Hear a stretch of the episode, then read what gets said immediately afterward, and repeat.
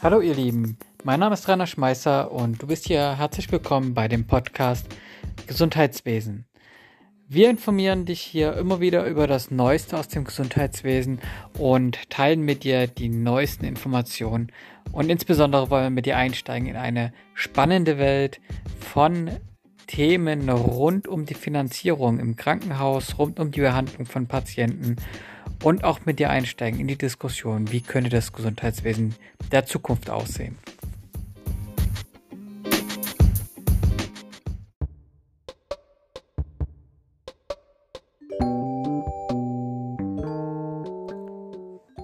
Ein paar Informationen über mich vorab, damit ihr mich auch noch etwas kennenlernt. Es ist der erste Podcast mit mir. Ich bin ja eigentlich Betriebswirt und Steuerberater, aber ja, seit Jahren kümmere ich mich um das Gesundheitswesen. Alleine? Nein, natürlich nicht. Ich habe erst viele Jahre in der Beratung im Gesundheitswesen gearbeitet, habe dort im Krankenhausbereich gearbeitet, genauso bei Krankenkassen und arbeite jetzt selber für eines der größten Krankenhäuser oder auch das größte Krankenhaus in Deutschland. Bin dort als Abteilungsleiter zuständig, habe 110 Mitarbeiter und habe auch da regelmäßig mit Themen sowohl im klinischen Bereich als auch in der Verwaltung zu tun.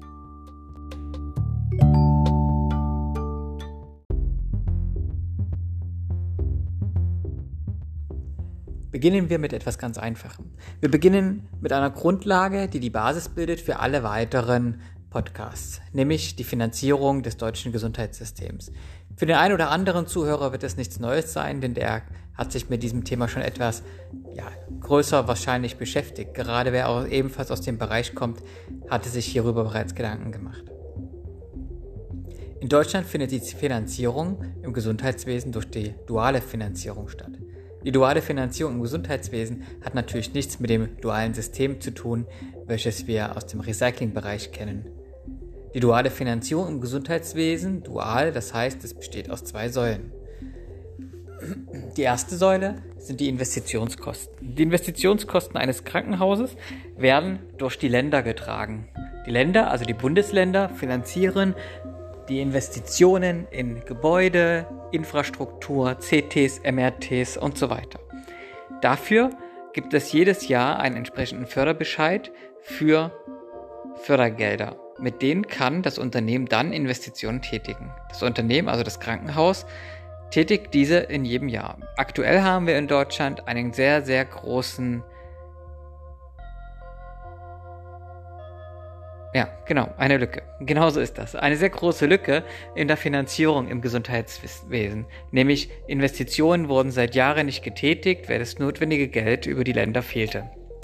Die zweite Säule ist die Säule, die jeder sieht, wenn er eine Rechnung vom Krankenhaus bekommt. Oder die Krankenkasse, je nachdem, wie ihr versichert seid. Wer privat versichert ist und keine Kostenübernahme direkt durch die private Krankenkasse hat, der sieht selber diese Rechnung. Die Abrechnung, ähm, die eben diese operativen Kosten deckt, das heißt Personalkosten, medizinischer Sachbedarf und auch ganz normaler Sachbedarf, diese werden nämlich durch das DRG-System getragen. Das DRG-System in Deutschland ist ein System, was ursprünglich, nämlich das DRG-System, ursprünglich aus Australien kommt, was dann aber weltweit leicht abgeänderter Variante, mal auch stärker abgewandelte Variante, eine Berücksichtigung fand. Das, zu dem DRG-System werden wir später nochmal kommen. Das heißt, über beide Themen Investitionen und operative Kosten werden von zwei unterschiedlichen Kostenträgern getragen. Die Kosten für den operativen Bereich finanzieren die Krankenkassen und der Bereich oder Kostenträger, weil es sind nicht nur Krankenkassen, es kann genauso auch die Berufsgenossenschaft sein oder die Rentenkasse. Und der Bereich der Investitionen wird durch die Länder getragen. Hier entsteht derzeit eine große Finanzierungslücke, die viele Krankenhäuser damit versuchen zu, ja, zu füllen, indem sie eben probieren, über den Bereich des operativen Erlöse, nämlich auch über die Krankenkasse, einen bestimmten Gewinn zu machen. Den schafft man natürlich nur, wenn man an Kosten spart, damit dann am Ende wiederum ein Gewinn bleibt, um auch die Investition zu tätigen. Deswegen ist nicht immer das Ziel eines Krankenhauses Gewinn zu machen, sicherlich gleich was komplett Schlechtes, denn eigentlich haben viele nur vor, damit zumindest in der mittleren Frist die Möglichkeit haben, zu investieren. Grundlegend haben wir also eine, diese duale Finanzierung damit einmal durchgesprochen. Im nächsten Schritt möchte ich euch etwas über das DRG-System erklären.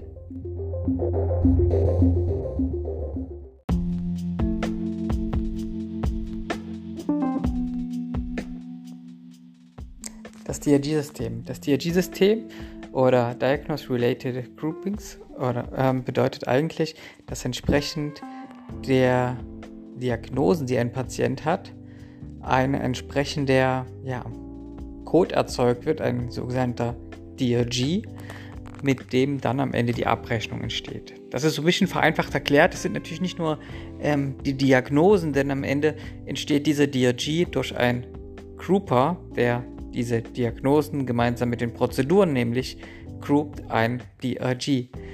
Die Diagnosen oder auch die Prozeduren, die werden dabei aus der Patientenakte heraus kodiert, nennt man das. Das heißt, eine meist Kodierfachkraft oder auch medizinische Dokumentationsassistentin nutzt die entsprechenden Patientenunterlagen, nämlich die, äh, ja, den Entlassbrief, das ist sicherlich eines der wichtigsten Dokumente, Laborbefunde, ähm, Pflegeakte, aber auch ärztliche Visiten.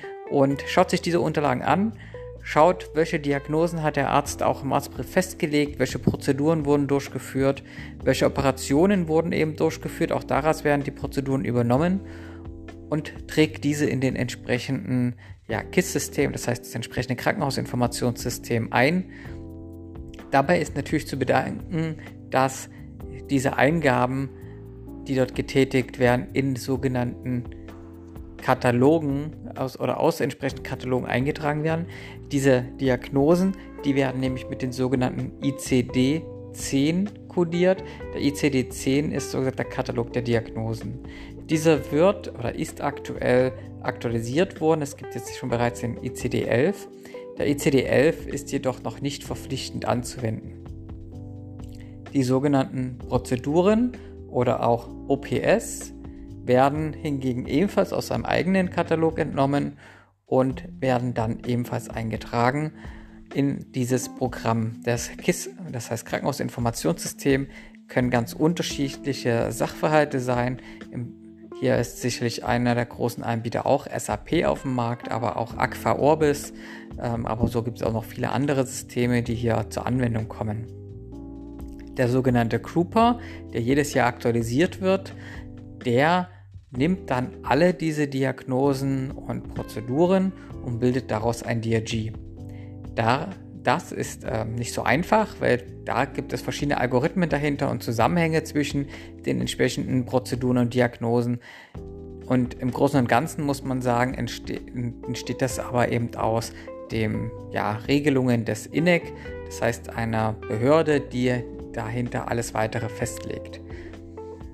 Wenn das alles gegroupt wurde und alle Daten am Ende so gesagt zusammengeführt wurden, entsteht dieser DRG und mit diesem DRG erfolgt dann eine Abrechnung. Die Abrechnung ist relativ einfach. Der entsprechende DRG hat nämlich eine Bewertung, ein, ja, eine Bewertung in Form von Bewertungspunkten, hier eben genannt äh, Bewertungsrelationen und die Bewertungsrelationen sind zum Beispiel 1 oder 1,5, 10, 15 und ganz unterschiedlich. Dazu möchte ich gleich nochmal etwas Näheres in ein paar Minuten erzählen.